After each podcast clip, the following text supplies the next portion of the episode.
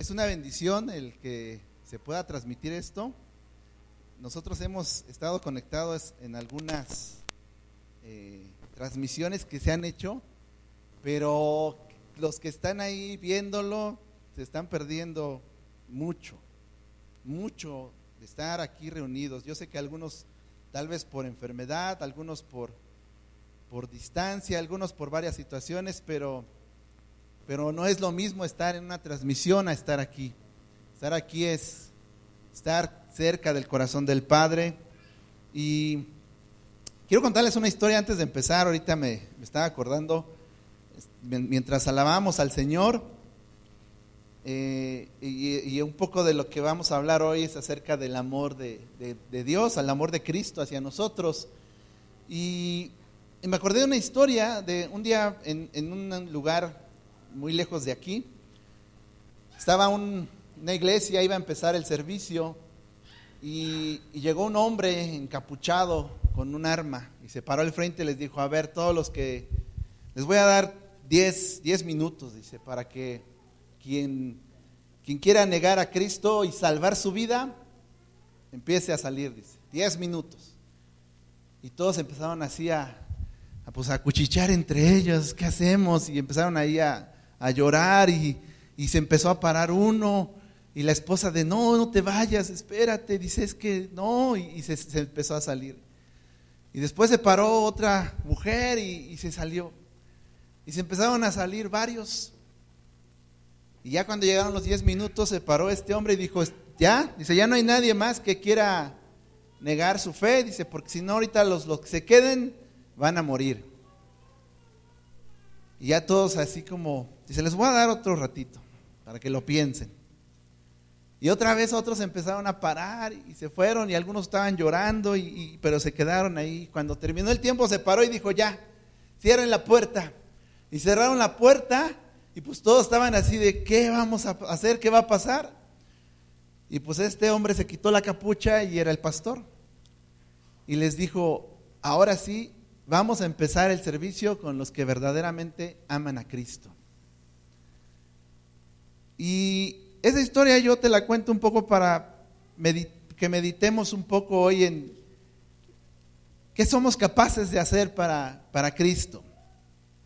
Pero antes de llegar a ese punto, quiero que me acompañes a Primera de Corintios, capítulo 3. Dice en el versículo 10, Primera de Corintios capítulo 3, versículo 10, desde el 10 vamos a leer hasta el 17, dice, conforme a la gracia de Dios que me ha sido dada, yo como perito arquitecto puse el fundamento y otro edifica encima, pero cada uno mire cómo sobreedifica, porque nadie puede poner otro fundamento que el que está puesto, el cual es Jesucristo.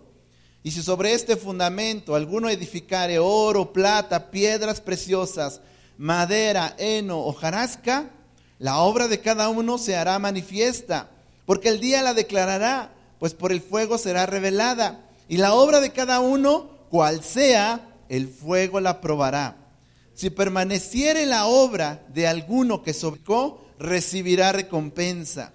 Si la obra de alguno se quemare, él sufrirá pérdida. Si bien él mismo será salvo, aunque así como por fuego, Dice, ¿no sabéis que sois templo de Dios y que el Espíritu de Dios mora en vosotros? Si alguno destruyera el templo de Dios, Dios le destruirá a él, porque el templo de Dios, el cual sois vosotros, es santo.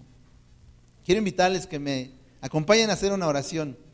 Padre, gracias por este día, gracias por, por la oportunidad, gracias porque Tú nos llamas a servirte, tú nos llamas a conocerte, tú nos llamas a amarte. Gracias porque tú haces tu obra en nuestras vidas y en nuestros corazones por este tiempo que pudimos adorarte, Señor, alabarte y estar en tu presencia. Señor, y hoy pedimos que tú nos hables, Señor, que no sea René el que hable, que no sea ni mi corazón ni mi mente, sino sea tu Espíritu Santo hablando al corazón de tu pueblo, Señor.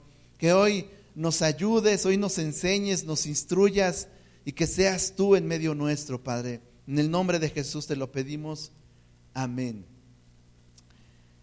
Quiero preguntarte, ¿cuáles deberían ser los motivos para que nosotros sirvamos al Señor? ¿Qué cosa nos debería de motivar para que hoy estemos aquí en esta iglesia congregados o sirviendo o alabando o estando allí en los controles? ¿Qué cosa nos debería de motivar a ti y a mí para, para servir al Señor? Encontré algunos puntos que hoy quiero desarrollar contigo. Voy a empezar del último y para empezar, eh, bueno, voy a empezar con el primero, que uno de los motivos que debería, debería de motivarnos a servir a Dios es glorificar a Dios. Otro es prepararnos a nosotros mismos, porque un día vamos a comparecer delante del Señor y vamos a oír unas palabras y Él va a decir, buen siervo y fiel. En lo poco fuiste fiel, en lo mucho te pondré. O podemos oír otras palabras si no oímos eso. Pero bueno, eso lo vamos a ver después.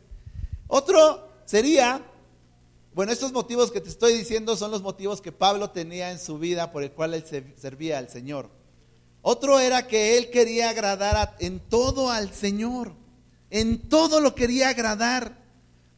Otro era que es uno de los puntos que vamos a tocar hoy, el amor de Cristo, dice la Biblia, que lo constreñía. Y ahorita vamos a ver esa palabra constreñía, pero brevemente puedo decir que es lo controlaba. Otro era que él sabía que la obra de Cristo ya estaba consumada.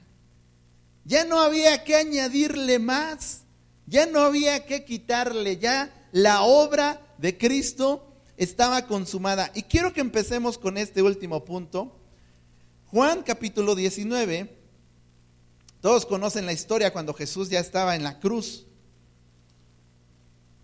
Ahora que hace unos días, yo no sé si todos, algunos tal vez sí, algunos no, celebraron Navidad, a lo mejor hicimos una cena con la familia, nos reunimos no es el tema de discusión si es si sí se debe hacer, si no se debe hacer, si lo hacemos, pues yo creo que lo que debemos hacer es eh, hacer el, el sentido de lo que implica eso. Nosotros tenemos una, tuvimos una reunión con, con la familia de mi esposa, bueno, con nuestra familia, con mis suegros, con, y, antes de cenar, pues nos, nos sentamos y, y les predicamos ahí la palabra, porque eres el motivo. Y empezamos desde Génesis. Digo, no me aventé una predicación de de media hora porque ya teníamos hambre. Pero sí me tomé yo creo como 15 minutos y empezamos a hablar por qué celebramos o por qué deberíamos, si es que celebramos, y si no celebramos, por qué deberíamos recordar esta fecha. Si nació el 24, si no nació el 24, si eso es irrelevante. Lo relevante es que Jesús nació y que Jesús vino a este mundo con un propósito. Dice Juan capítulo 19, en el versículo 28, ya cuando Jesús estaba en la cruz, dice, después de esto, sabiendo Jesús que ya todo estaba consumado, dijo, para que la, escritura se cumpliese, tengo sed. Y estaba allí una vasija llena de vinagre. Entonces ellos empaparon en vinagre una esponja y poniéndola en un hisopo, se la acercaron a la boca. Cuando Jesús hubo tomado el vinagre, dijo, consumado es. Y habiendo inclinado la cabeza, entregó el Espíritu. Consumado es. ¿Qué quiere decir esto de consumado? La obra de redención que el Padre le dio a Jesús, ahí estaba consumándose, estaba completándose. Jesús había expiado el pecado.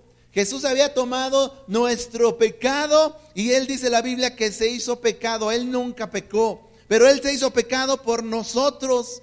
Y Él había, quiero que vayamos rápidamente a Hebreos capítulo 9. Hebreos 9, versículo 12, dice la palabra, y no por sangre de machos cabríos ni de becerros, sino por su propia sangre, entró una vez para siempre en el lugar santísimo, habiendo obtenido eterna redención.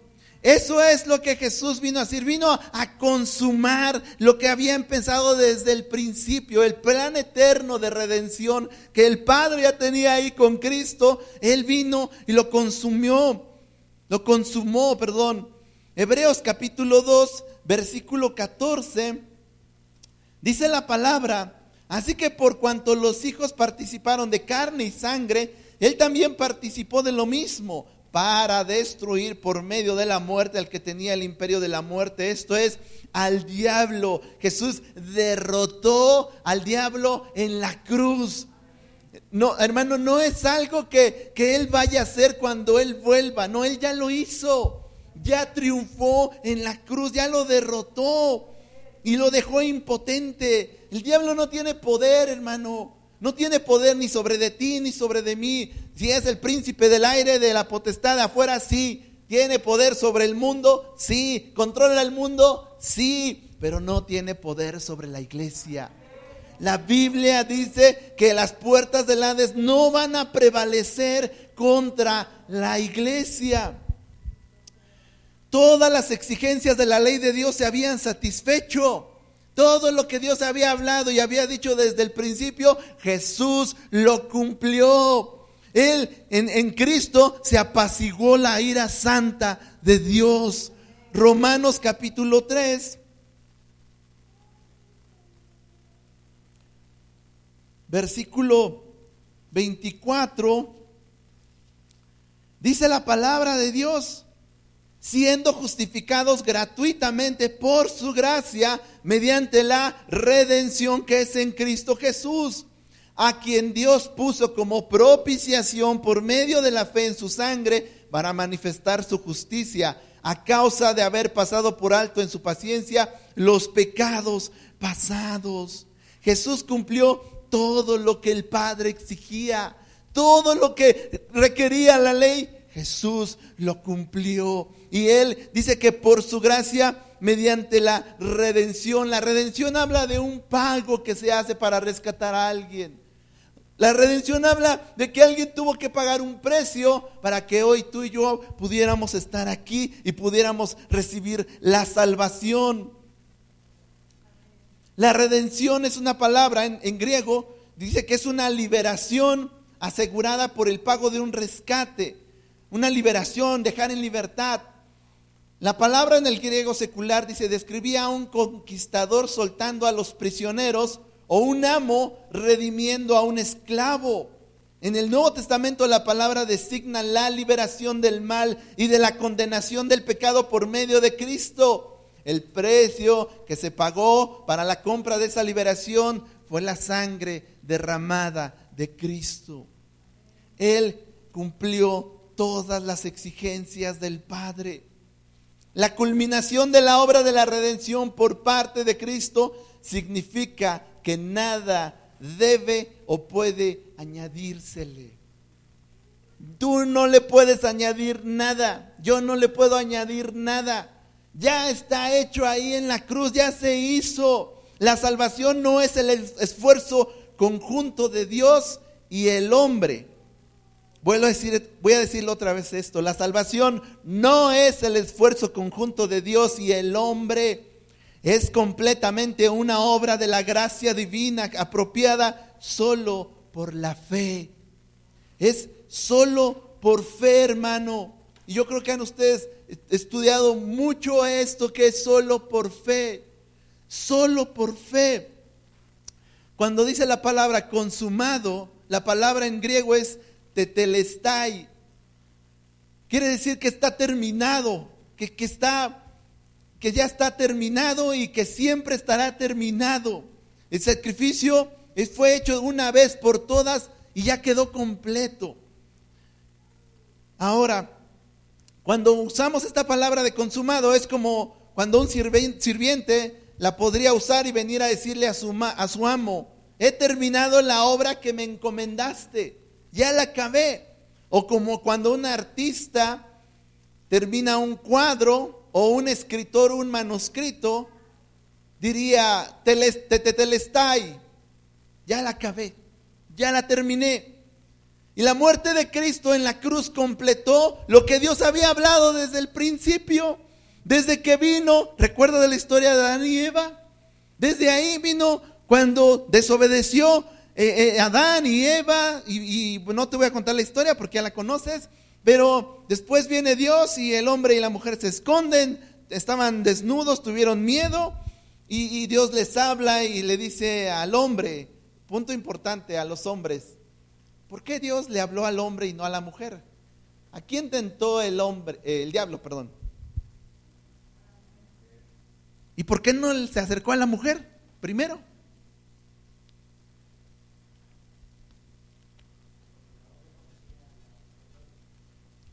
Porque el varón ya conocía que, perdón, Pablo. Porque el varón ya conocía el mandado, pero también ya la mujer lo conocía.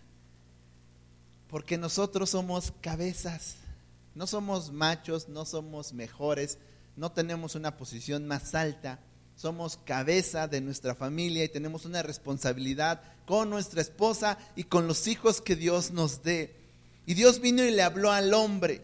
Y eso es algo que desde ahí ha sido algo que hemos tenido los hombres y también las mujeres, ¿no? Porque viene Dios, le, dice al hombre, ¿qué hiciste? Pues la mujer.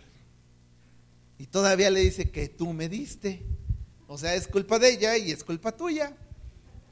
Y luego va con la mujer y le dice, ¿qué hiciste? Y pues el diablo. Y a veces demonizamos todo. Vemos demonios en todas las cosas. Y viene después Dios, con el diablo, ya no le preguntó qué hiciste, ya nada más vino y le dijo lo que iba a pasar. Y dentro de las cosas que quiero hablarte, nada, bueno, nada más mencionarte hoy, es que dice que le dijo al diablo, dice, mira, la descendencia, tú vas a tener enemistad con su descendencia de la mujer, pero su descendencia va a venir y te va a aplastar la cabeza a ti. Y desde ahí ya estaba trazado, ya Dios tenía trazado el plan de salvación para el hombre. Dios vino encarnado, Cristo vino y, Él tomó ese lugar que nosotros nos tocaba, ahora Él vino y le aplastó la cabeza. La muerte de Cristo completó todo lo que ya Dios había hablado y vino y lo cumplió Jesús. Y, tal vez el significado más expresivo de Tetelestai era el que usaban los comerciantes cuando hacían una transacción y decían, la deuda ya quedó pagada totalmente. Totalmente. Su sangre cubrió el pecado. Solo el Cordero de Dios era el que podía cubrir o, perdonar el pecado del mundo. Por eso dice, cuando Jesús vino con Juan, le dice, aquí el Cordero de Dios que quita el pecado del mundo. No hay nada que podamos nosotros hacer por eso, hermanos. Y me gustó un ejemplo que estaba leyendo. Dice que un día vino un joven con un evangelista y le dijo, ¿qué debo hacer para ser salvo? Y él le dijo, es demasiado tarde. Y el evangelista siguió haciendo lo que estaba haciendo y el joven pues se quedó así de, se alarmó y, y le dijo, ¿qué quieres decir con que es demasiado tarde para que yo sea salvo? Y le dijo, no hay nada que yo pueda hacer. Y le dijo, es demasiado tarde, todo ya ha sido hecho. Lo único que tú puedes hacer es creer. No tenemos que hacer nada para ganarnos esta salvación. Esta era una de las motivaciones de Pablo. Él sabía que el plan ya estaba consumado, la obra ya estaba consumada. Otra era el amor de Cristo. Segunda de Corintios, capítulo 5 y versículo 14.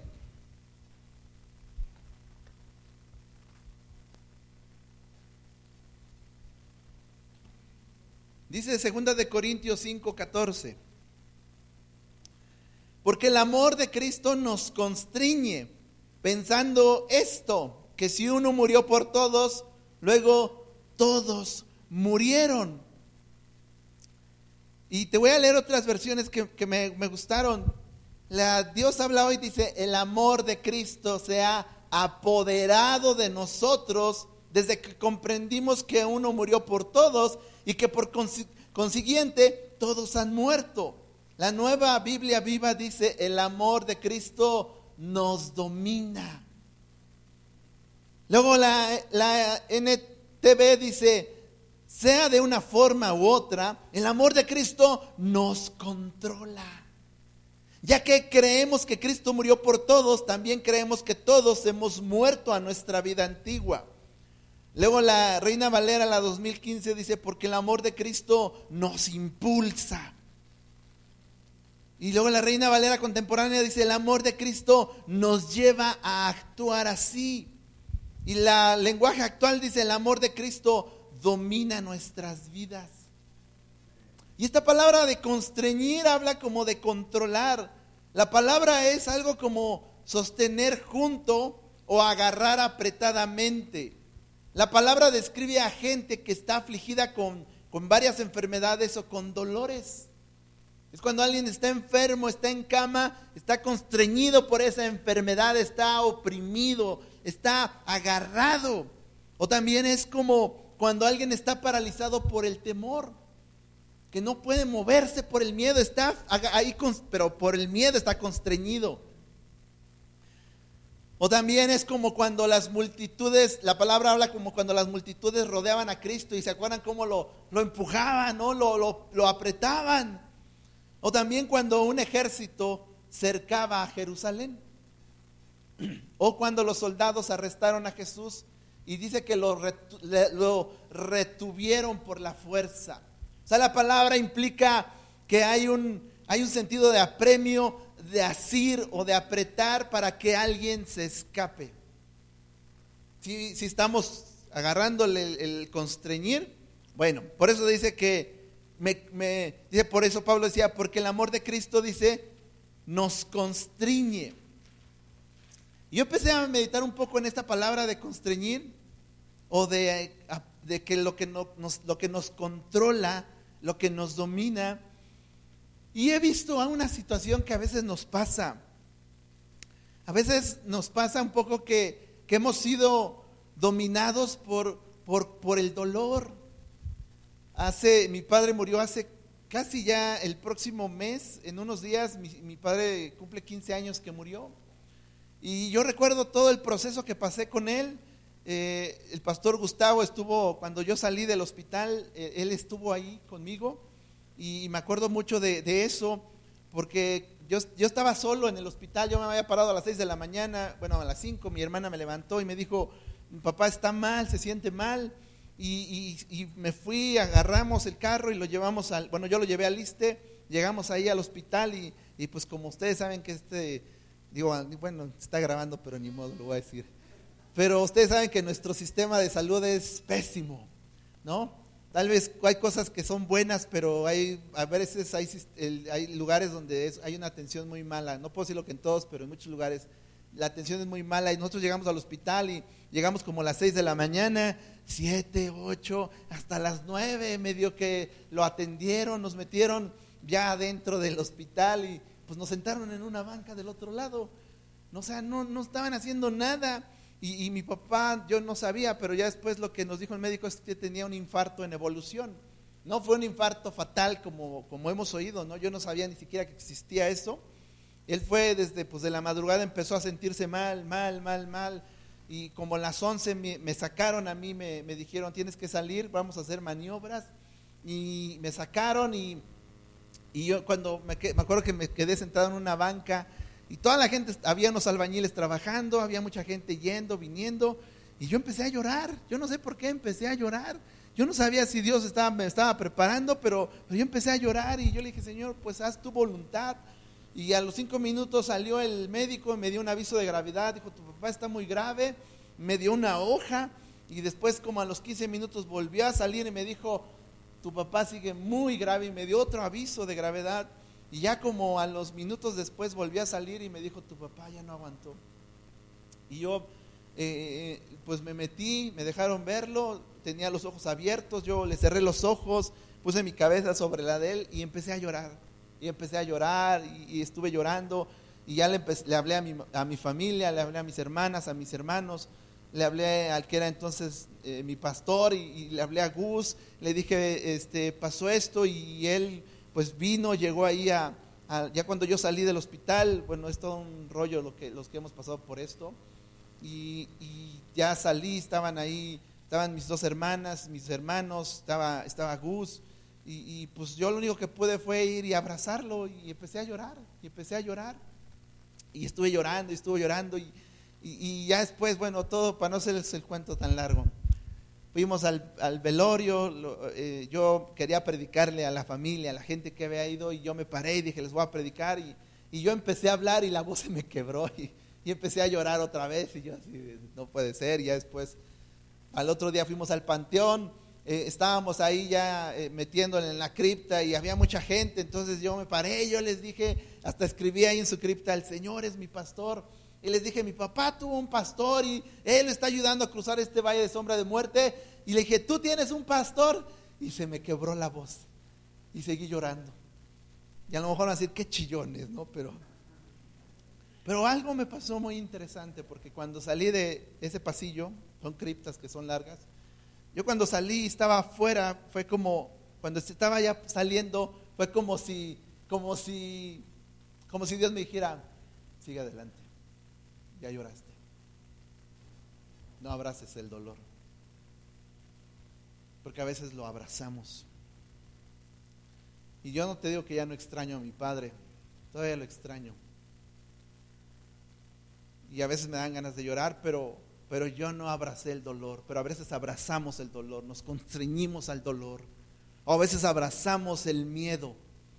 Yo creo que a veces todos hemos tenido miedo, hemos tenido miedo a situaciones, a que nos asalten, a que nos roben, hemos tenido miedo a que se metan a nuestra casa y nos quieran robar, hemos tenido miedo a muchas cosas, pero la palabra de Dios es muy clara cuando Dios nos habla una y otra, otra vez, no temas, no temas, no temas. 365 veces está la palabra no temas en la Biblia.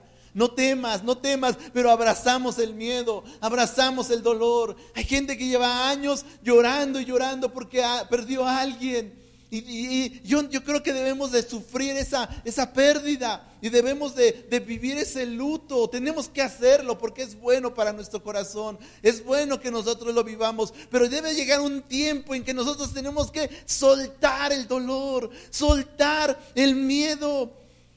A veces abrazamos a gente que está influyendo en nosotros.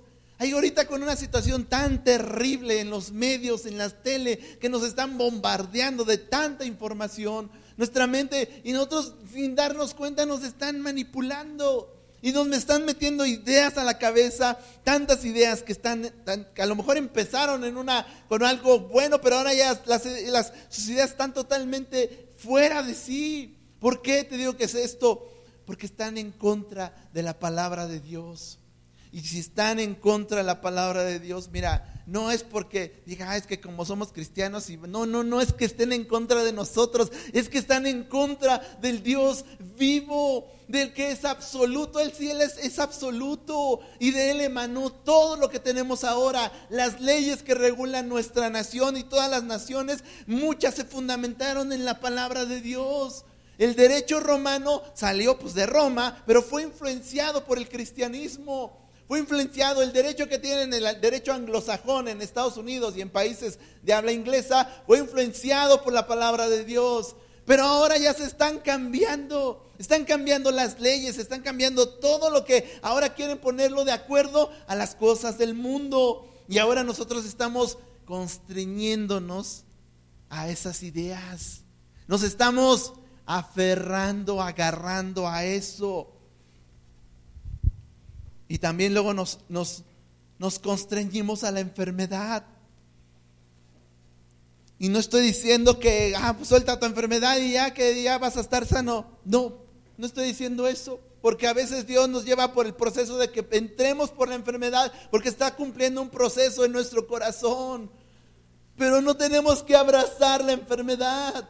A mí me ha impresionado. Yo he escuchado testimonios de hombres de Dios que están ahí. Ahora que empezó la pandemia, hermanos, cuando todavía no llegaba aquí a este país, más o menos por marzo, fue que empezamos a escuchar que ya había estado llegando. A Europa ya estaba siendo azotada.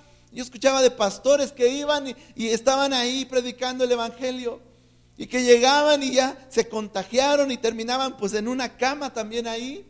Pero estos hermanos seguían predicando y hablando el Evangelio. Y aunque ya estaban ahí, pues mal con la enfermedad, seguían hablando y seguían hablando. Y he escuchado historias de hermanos que han estado en medio de la enfermedad, ahí con un cáncer, con una situación terrible en su cuerpo, y están ahí y testificando del amor de Dios. No aferrados a la enfermedad, hermanos. Lo único que debe controlar nuestra vida es el amor de Cristo. Esa es una de las mayores motivaciones que deben mover nuestro corazón, con su corazón para buscarlo en oración. El amor de Cristo. El amor de Cristo dice que por todos murió. ¿Para qué, hermano? Para que ahora los que viven ya no vivan para sí. Estamos viviendo para nosotros, hermano. Estamos viviendo para nosotros. Y la palabra de Dios nos manda que ahora dice que ya no vivamos para nosotros, sino para aquel que murió y resucitó por ellos, por nosotros. Lo que debe controlar nuestra vida debe de ser ese amor de Dios. Romanos 5, capítulo, perdón, capítulo 5,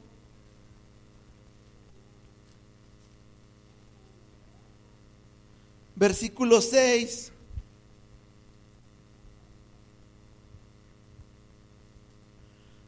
Dice desde el versículo 6, porque Cristo cuando aún éramos débiles a su tiempo murió por los impíos. Ciertamente apenas moriría alguno por un justo. Con todo, pudiera ser que alguno osara morir por el bueno. Mas Dios muestra su amor para con nosotros en que siendo aún pecadores, Cristo murió por nosotros. Pues mucho más estando ya justificados en su sangre, por él seremos salvos de la ira. Porque si siendo enemigos fuimos reconciliados con Dios por la muerte de su Hijo, mucho más estando reconciliados seremos salvos por su vida. Fíjate qué, qué fuerte. Yo, yo cuando escucho la palabra esto que, que habla de ser salvos de la ira, a veces a mí mi mente no me alcanza a entender todo lo que implica esto que hemos estado leyendo. Eh, hace unos años cuando yo recién me casé y, empecé a tener mi vida de, esposo, pues cambiaron muchas cosas, pero, pero una de las cosas que pasó en mi vida es que Dios me empezó a meter más en su presencia. Y yo le decía, Señor, ¿qué quieres que haga? Y estamos ansiosos y deseosos, Señor, queremos servir, queremos ir a otro lugar y hacer esto y aquello y, Dios, quiero que me conozcas. Señor, pero tengo 21 años en el Evangelio.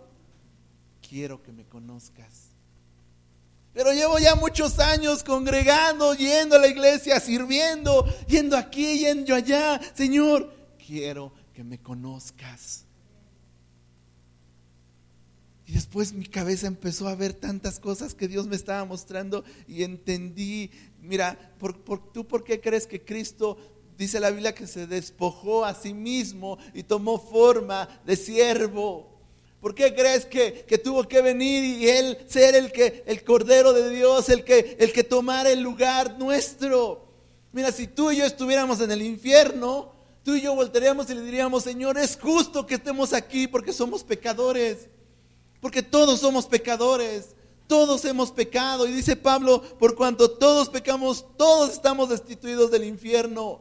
Todos, todos los que estamos hoy aquí y toda la población y todos los que han vivido alrededor de este mundo en todos estos siglos o miles de años que ha tenido, merecemos el infierno. Y dice un hermano que cuando estemos ahí en el cielo y vamos a voltear y ver tanta gente que está ahí, a lo mejor gente que amamos en algún momento, vamos a voltear y vamos a decir, Señor, eres justo eres justo, Él es justo. Y yo, yo no he entendido mucho acerca de la ira de Dios, pero, pero sabes algo, cuando te, ahorita te preguntaba por qué, por qué Cristo tuvo que hacerse. Mira, no hay un hombre que pueda soportar la ira de Dios. La Biblia dice que los montes huyen delante de su presencia. No hay nadie, no hay un ángel que pueda soportar la ira de Dios. Solo Dios mismo puede soportar su ira. Por eso Jesús vino y tomó nuestro lugar y Él soportó la ira de Dios, hermano. Cuando Él iba a la cruz, antes de que lo arrestaran, dice que estaba orando y le decía al Padre, Padre, si es posible, pasa de mí esta copa. Y copa se refiere a juicio. Si es posible, pasa de mí tu juicio, pero que no se haga mi voluntad, sino la tuya. Y vino Jesús y se tomó, se bebió la ira. Mira, Jesús no estaba temiendo porque lo iban a crucificar. Jesús no tenía miedo porque lo fueran a colgar en una cruz. Después de, del siglo primero se ha oído de testimonios de hermanos que los iban a llevar los romanos a crucificar o los iban a quemar. Y dice que ellos iban cantando alabando a Dios y dando gloria. Imagínate si un, simple mortal iba gozoso a dar su vida ahí porque lo crucificaran por causa de Cristo. ¿Tú crees que Cristo iba a tener miedo porque lo iban a matar? Era porque se iba a hacer pecado por nosotros. Era porque iba a cargar nuestro pecado, nuestro pecado. Y estando en la cruz, Jesús le decía al Padre, Padre, ¿por qué me has abandonado? Y a veces les pregunto, cuando tengo la oportunidad a la gente, yo, yo te pregunto, hermano, ¿tú crees que Dios lo haya abandonado?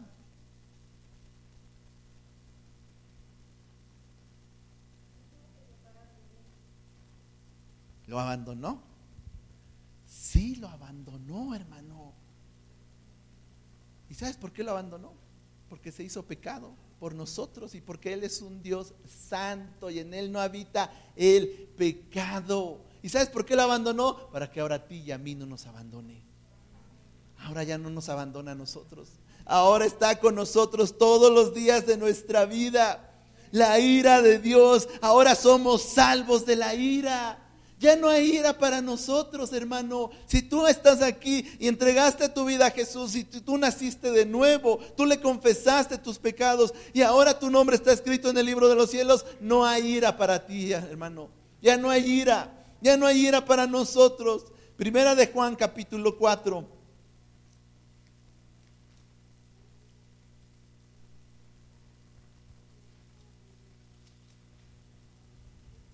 Versículo 19.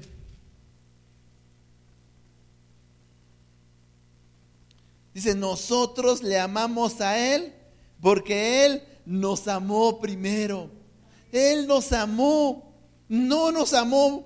¿Por qué amó a René? Porque, porque iba a ser un día abogado y porque iba un día a ser misionero y porque un día iba a decir, sí, señora, donde quieras. No, hermano. ¿Por qué te escogió a ti? ¿Por qué te amó a ti, hermano? Porque ibas a traer tus diezmos y oh, el hermano iba a ofrendar mucho dinero para la iglesia, para que se construyera todo el templo. No, hermano. Tú y yo no tenemos nada digno para estar delante de Dios. Nada. No tenemos nada que pueda, podamos estar delante de la presencia de Dios. Dice Mateo dice en las bienaventuradas, bienaventurados los pobres de espíritu, porque de ellos es el reino de Dios. Y pobres de espíritu no se refiere a que no tengamos dinero, de, ah, bueno, pues como yo tengo dinero, pues entonces soy bienaventurado porque soy pobre.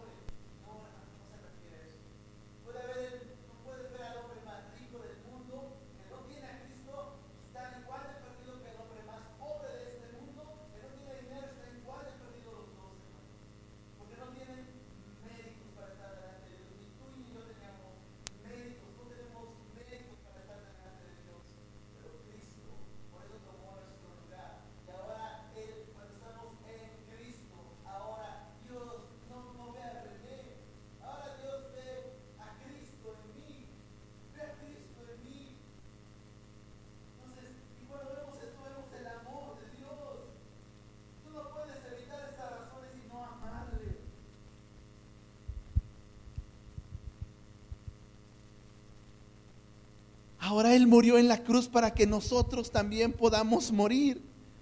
Vamos a regresar a 2 de Corintios.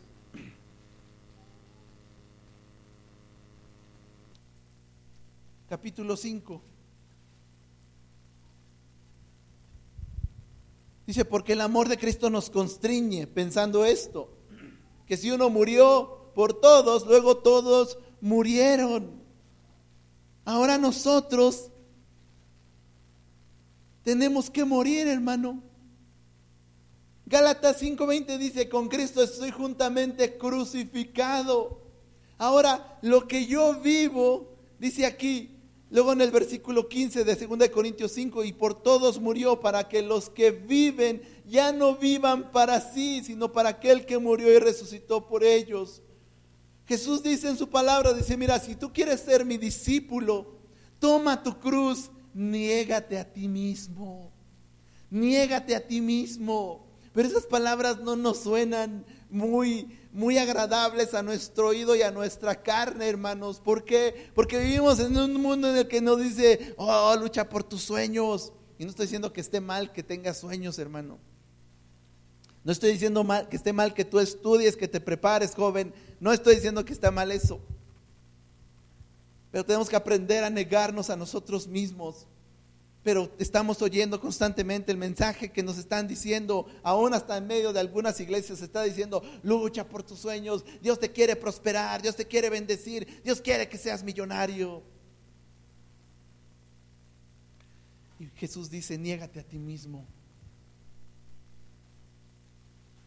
Murió Jesús para que nosotros podamos morir, hermanos como dice aquí la palabra, luego todos murieron. Tenemos que morir, tenemos que morir a nuestros deseos, tenemos que morir a las cosas que nos estorban, tenemos que morir a la carne, tenemos que morir a las cosas que nos están aferrando aquí al mundo. Hermanos, vivimos en el mundo como si viviéramos para siempre y no vamos a vivir para siempre. Vamos a vivir unos años. Si bien nos va 80, 90, el hermano Wayne tiene 99 años. 100 años, 120, yo no sé, pero aún así eso son, es, es algo breve, es nada, es nada comparado con la eternidad. Entonces, y también Él murió para que ahora nosotros podamos vivir. Dice en el versículo 16, de manera que nosotros de aquí en adelante a nadie conocemos según la carne, y aun si a Cristo conocimos según la carne, ya no le conocemos así. De modo que si alguno está en Cristo, nueva criatura es, las cosas viejas pasaron y aquí todas son hechas nuevas. Somos nueva criatura. Ya las cosas viejas quedaron atrás. Todo es hecho nuevo. Y no solo morimos con Él, sino también que fuimos resucitados con Él. Dice Romanos 6:4.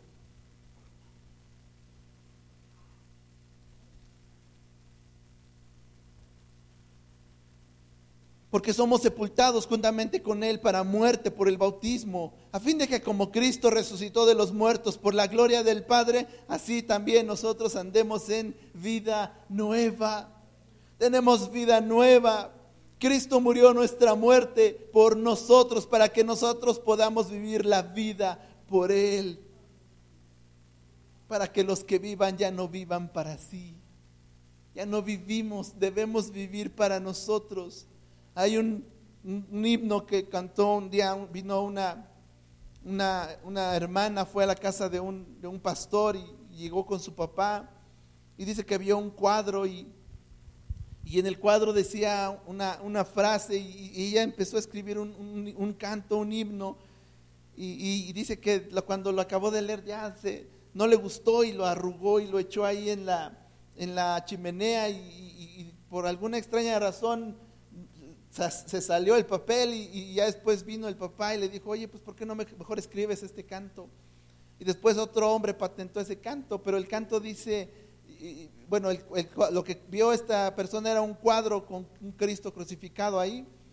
Y ella escribió, mi vida di por ti, mi sangre derramé, por ti inmolado fui, por gracia te salvé, por ti, por ti inmolado fui.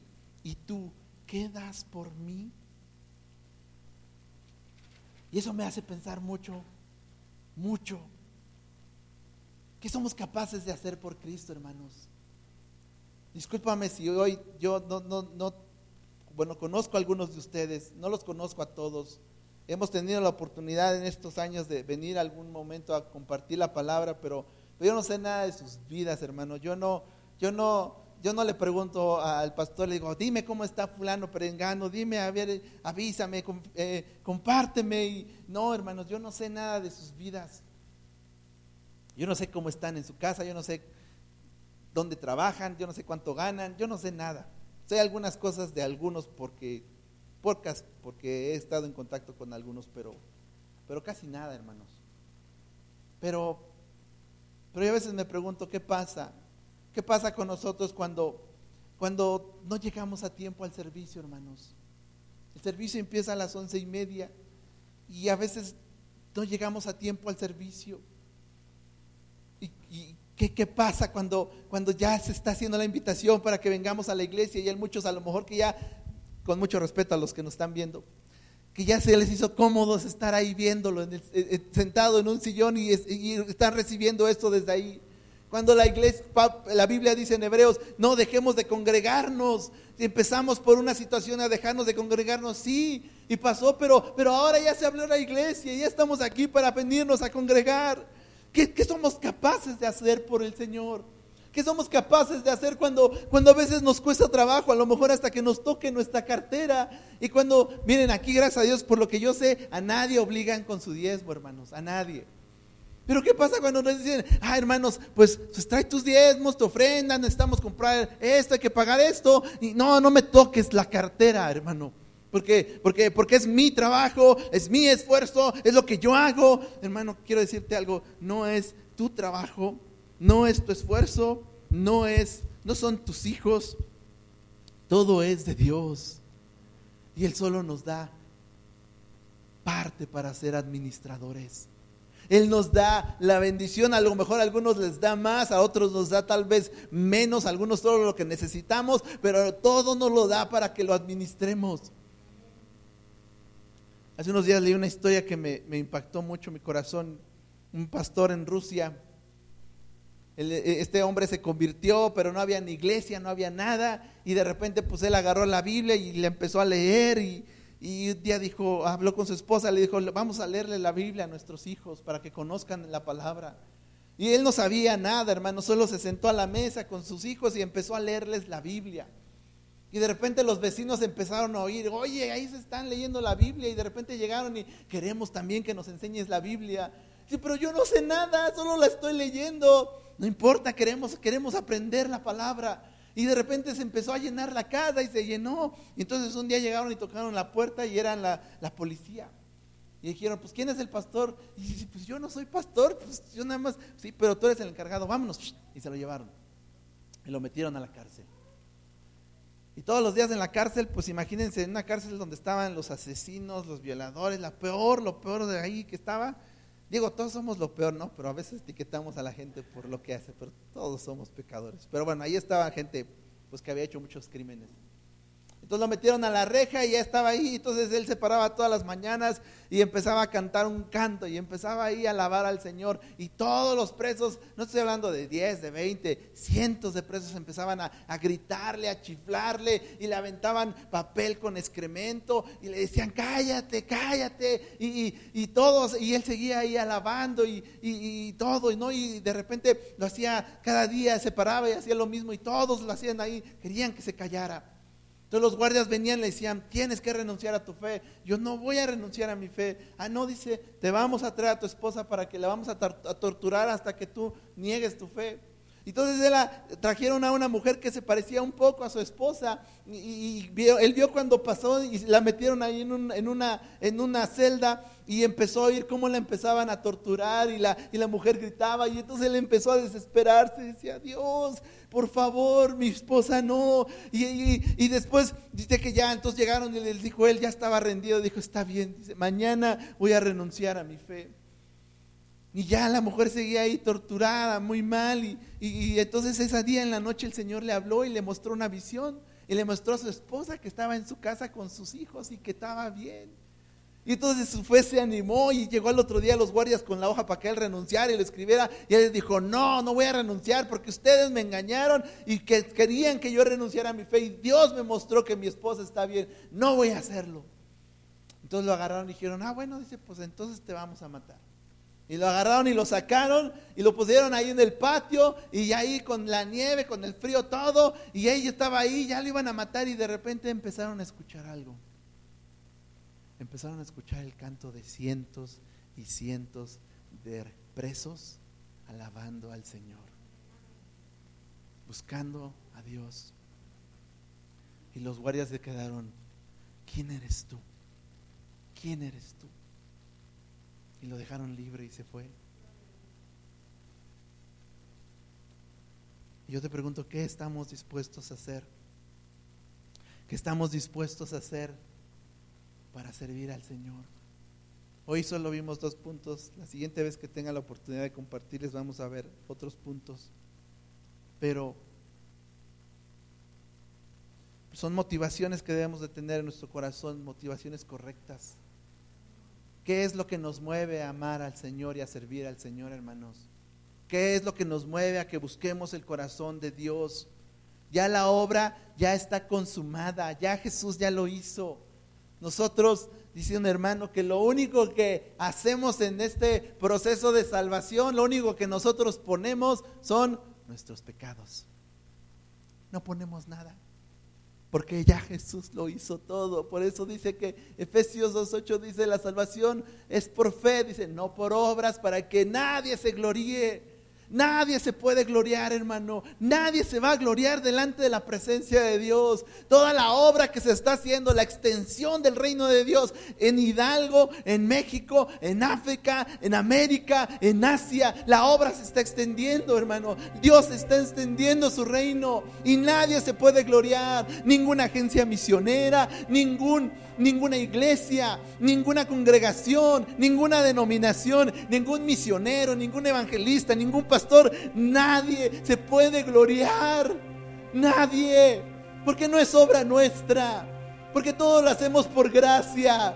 Todo lo hacemos con su gracia, con su amor, no con nuestra fuerza, no con nuestro dinero. No, hermano, de Él es la riqueza, de Él es el oro, de Él es la plata. Solo nos lo da, nos lo presta. Pero ¿qué hacemos con eso? ¿Qué vamos a hacer con eso, hermano? Es un tiempo en el cual Dios está llamando que su iglesia se afirme. Es un tiempo en el cual está Dios llamando para que su iglesia se fortalezca en el Señor y en la gracia que Él nos da. ¿Para qué, hermano? Para que sigamos buscando el reino de Dios y su justicia. Para que sigamos llegando, llevando esta palabra, este evangelio, hasta lo último de la tierra. O hasta ahí, el lugar enfrente de tu vecino. O con tus padres, o con tus hermanos, o con tu familia que no conoce el evangelio.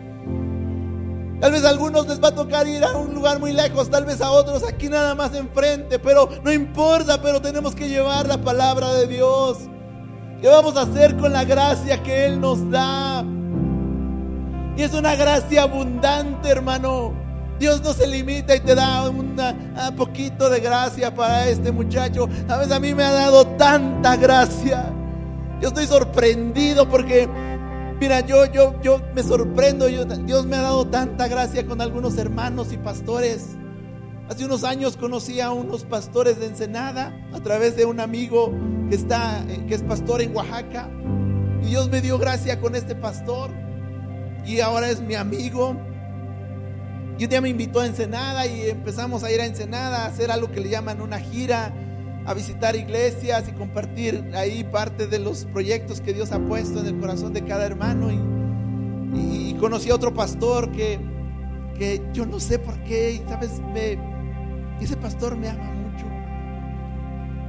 Y, cuando pues, yo ha llegado a la ciudad, yo lo apoyo, lo, lo ayudo en algunas cosas. Y, y cuando me casé, sabes, algo algo pasó, yo no, yo no sigo sin entender, pero haz de cuenta como que, como que la gracia se desportó más.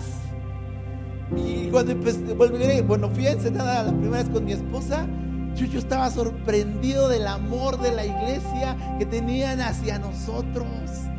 A mí ya me amaban, pero, pero sabes, fue algo, de verdad yo, yo sigo sorprendido porque fue así como, ¡pum!, desportó la gracia. Y Dios nos, ha dado y nos ha bendecido y, nos ha suplido y nos ha llevado a lugares. Pero, pero, ¿sabes? No se trata de mí. Se trata de Jesús. Se trata de Jesús, de lo que Él quiere que tú hagas para su reino. No para que te ganes la salvación. La salvación ya la tienes, ya es tuya, ya te la regaló, ya te la dio. Tú no hiciste nada y no hicimos nada para merecerla, solo nos la dio. Pero ahora Él dice, ¿qué vas a hacer con mi gracia? Quiero pedirte que te pongas de pie.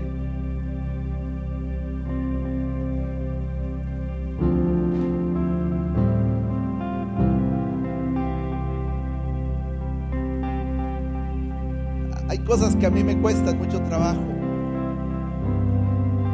Hay cosas que yo no entiendo.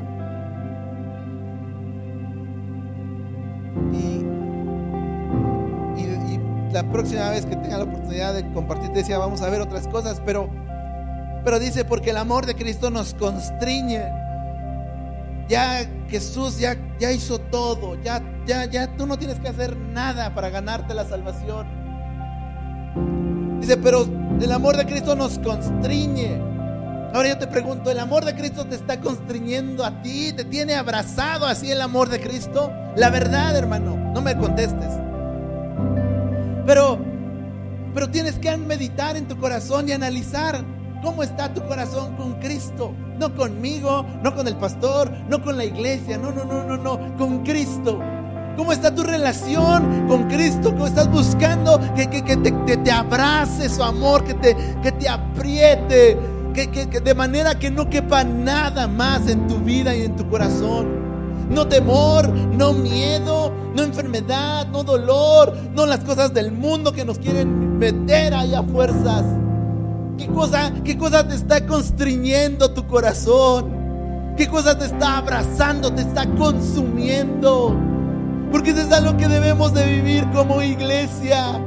Dice, porque el amor de Cristo nos constriñe pensando esto, que si uno murió por todos, luego todos murieron. Y por todos murió, para que los que viven, tú vives hermano. Dice, ya no vivas para ti mismo, sino para aquel que murió y resucitó por ellos. Señor, ayúdanos. Padre, hoy queremos venir delante de ti y pedirte perdón por porque a veces nuestro corazón no está constreñido por tu amor, sino por el temor, por el miedo, por los afanes de esta vida, por las riquezas, por el poder, por la fama, por lo que el mundo está ofreciéndonos, Señor, su sabiduría, sus huecas filosofías. Señor, perdónanos porque estamos dejándonos que, dejándonos que eso nos constriña, que eso, que eso nos controle, Padre. Señor, hoy oramos, yo hoy te pido, Señor, que tu gran amor y tu bondad, tú derrames esa gracia abundante sobre cada uno de nosotros, Padre. Derrama esa gracia sobre, sobre mí, sobre mis hermanos. Derrama esa gracia, Señor, que necesitamos para vivir una vida digna para ti. Derrama esa gracia que necesitamos, Señor, para amarte, para obedecerte, para escucharte, Señor, para aprender a negarnos a nosotros mismos. Señor, derrama esa gracia que nuestro corazón necesita, porque nos aferramos a las cosas, nos aferramos a la carne, nos aferramos a los apetitos y los deleites del mundo, Señor. Perdónanos. Señor, hoy derrama tu gracia más que lo has hecho otras veces, Señor. Derrama tu gracia y derrama tu bondad sobre el corazón de cada uno de mis hermanos. Levanta tus manos, amado hermano. Levanta tus manos. Dile ahí lo que, cómo está tu corazón. Si si está controlado por otras cosas, díselo tú a Él.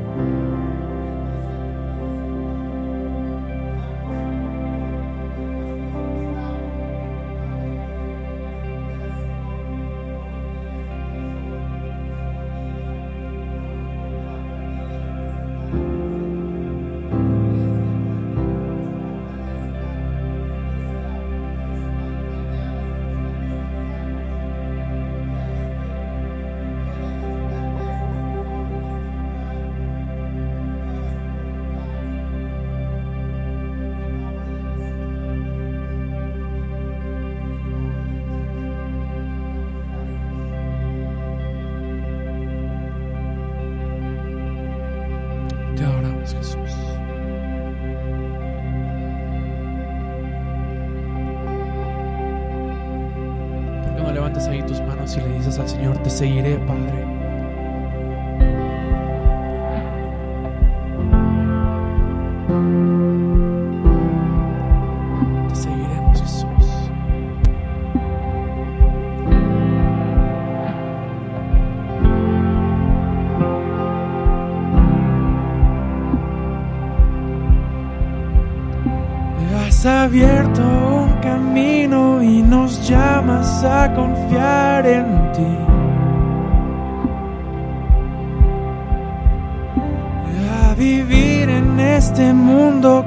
Los ojos en la eternidad.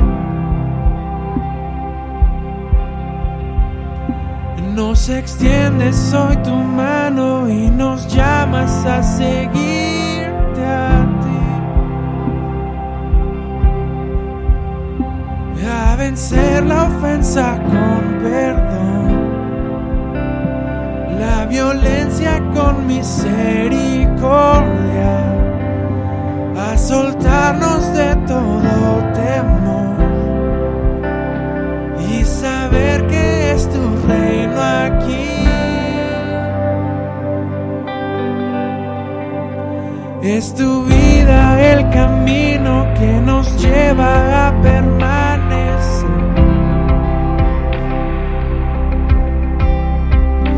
A perder toda mi vida para poder encontrarla en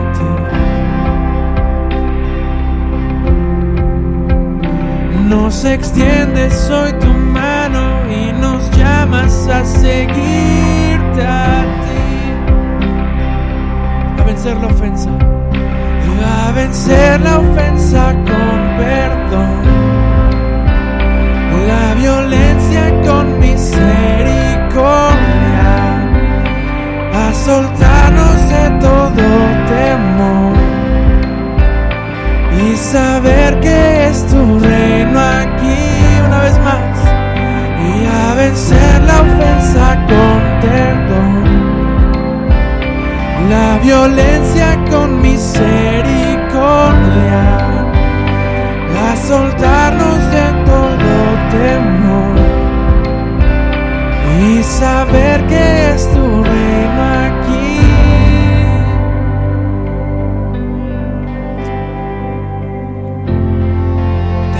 en esta tarde, Jesús. Te adoramos en esta tarde. Jesús, levanta tus manos. Dile al Señor, te seguiré. Te seguiremos, Padre.